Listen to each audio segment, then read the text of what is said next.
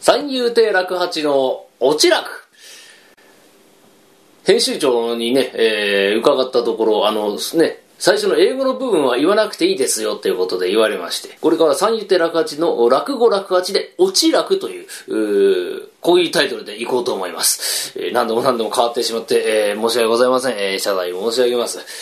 えー、まあ、各週で、えー、落語を配信しておりますけれども、えー、今回のお題は、半分赤というお話です。えー、まあ、相撲取りが出てくる話ですけれども、これで一席お付き合い願っておきますが、お相撲さんにはどこよて惚れた稽古帰りの乱れ髪という相撲人句がありますが、まあ、我々が寄席をやっている両国、あそこにはご存知の通り、両国国技館がありますので、まあ、お相撲さんが颯爽と歩く姿をたびたび見かけるわけですが、まあ、やはりそのお相撲さんの稽古帰りの姿、形、これは男から見ても惚れ惚れするところがありまして、お相撲さんにはどこよて惚れた稽古帰りの乱れ髪というその通りでございます。まあ一方我々話家の方はと言いますと、師匠からつけてもらった話を忘れちゃいけないって言ってブツブツブツブツ言いながら下うつむきながら歩いてる。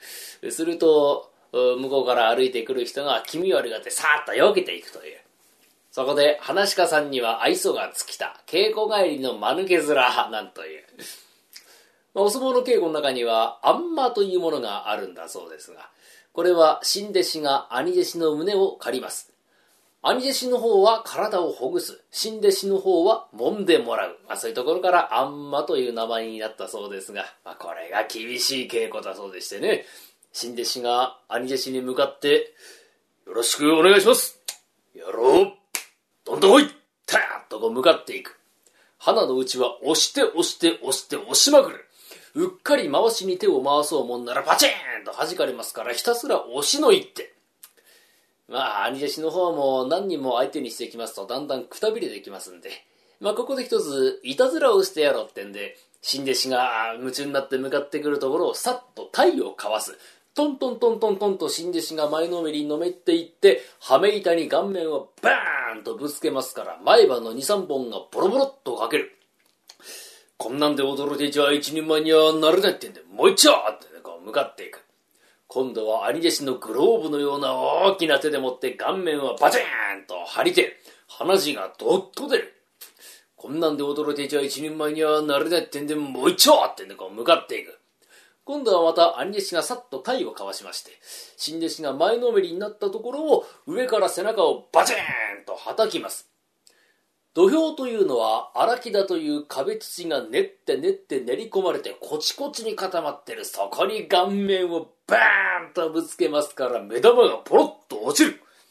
こんなんで驚いていちゃ一人前にはなれないってんでこいつを砂を払って押し込むという、まあ、そういう厳しい傾向をするそうですが。えー、まあしかしそういう辛く厳しい稽古を経まして序の口序二段三段目幕下十両幕内三役横綱へと、まあ、バンバン出世をしていくわけですが、まあ、近頃の新弟子というのはどうもね、えー、根性が足りないということで、えー、ちょっと稽古が厳しいとすぐに逃げ出してしまう。まあしかし親方からすればその金の卵、ねえー、いずれね、えー、横綱にならないまでも三役入りをすれば部屋が潤うというわけですから。この新弟子たちを大勢集めまして、訓示を垂れます。おいが、お前たちには辛く厳しい警告もわからんが、そこを耐えて一生懸命にやれいいかお前たちの欲しいと思う酒も、金も、女も、みんなこの土俵の中にある。そのつもりで一生懸命にやれへいそろばん土俵を掘った奴がいるってんで。まあ、お相撲さんにはそういう無邪気なところもありますが。まあ、相撲協会というのは今は、えー、東京に一つだけなんですけれども、えー、その昔は大阪と東京にそれぞれ相撲協会がありまして、その頃のお話ですが、ある関取、3年間大阪へ修行に行った後、今度は東京に帰ってくる。それを近所の人が聞きつけまして、こんにちはこんにちはまあ、金さんじゃありませんか。どうぞこちらへ。いや、ゆべ、大阪からね、関取帰ってきたってね。はい、そうなんです。3年ぶり。ああ、みっちり稽古して帰ってきたんだ。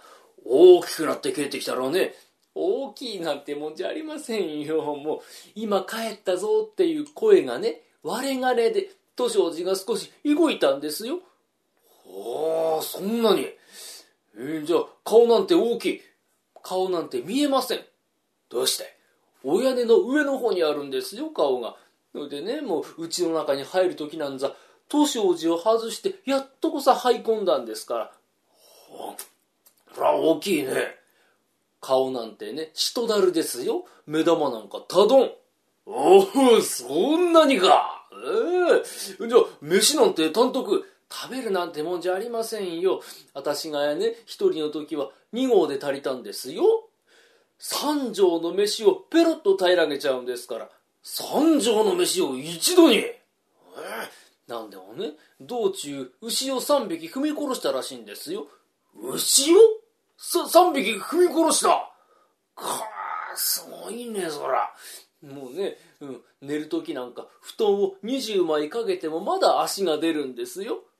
大仏様だね、そら。うん、そうか、そうか。うん。じゃあね、今聞いたことをね、えー、町内振る舞ってくるから、えー、今度の場所でもってしっかり働いてもらわなきゃいけねえからな。うん、うん、じゃあな、さよなら。おい、ここ。ここへ。はい。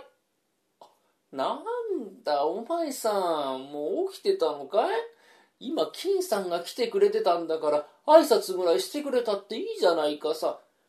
挨拶ができるかできんかぐらい、考えてみろ、マルケこっちへ来い。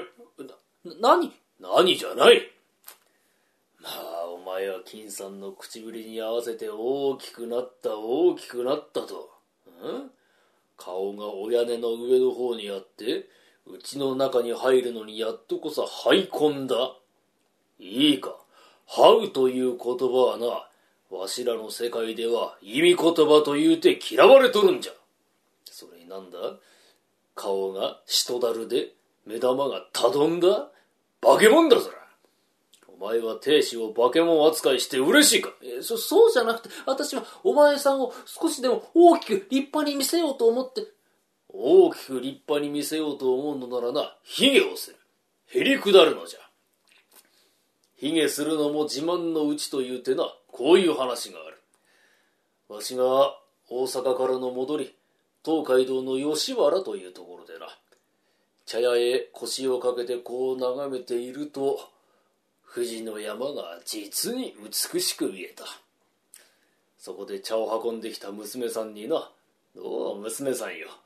三国一の富士の山、朝夕見られるお前さんは幸せもんじゃなとこう言うとな。いいえ、関取。朝夕見ておりますと、さなみ大きいとは思いません。いや、そないに言うたかて。あないに大きいではないか。いくら大きく見えましても、半分は雪でございます。とこうへりくだった。それからな、また改めてその富士の山を見ると、前にも増してより一層大きく見えた。我が土地の者じゃによってどう褒めてもいいところをな、半分は雪でございますと言ってへりくだった。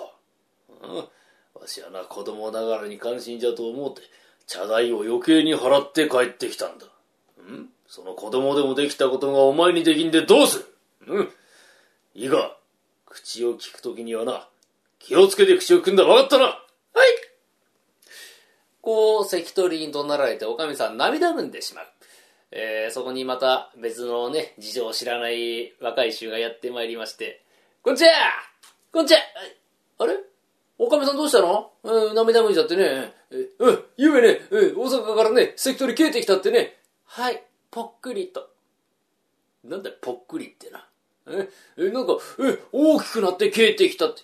小さくなって帰ってきたんですよ。嘘だよ、そんな。今帰ったぞって声がね、割れ金でね、図書寺が少し動いたって。いいえ、今帰ったぞって声がね、虫の息なんですよ。病人だね、そら。え？だってこれ、顔がお屋根の上の方にあって、で、うちの中入るのに図書寺外してやっとこそ入り込んだって、いいえ、いいえ、今開けますからお待ちなさいってそう言ったらね、障子の破れ目からシューってこう入っちゃったんですよ。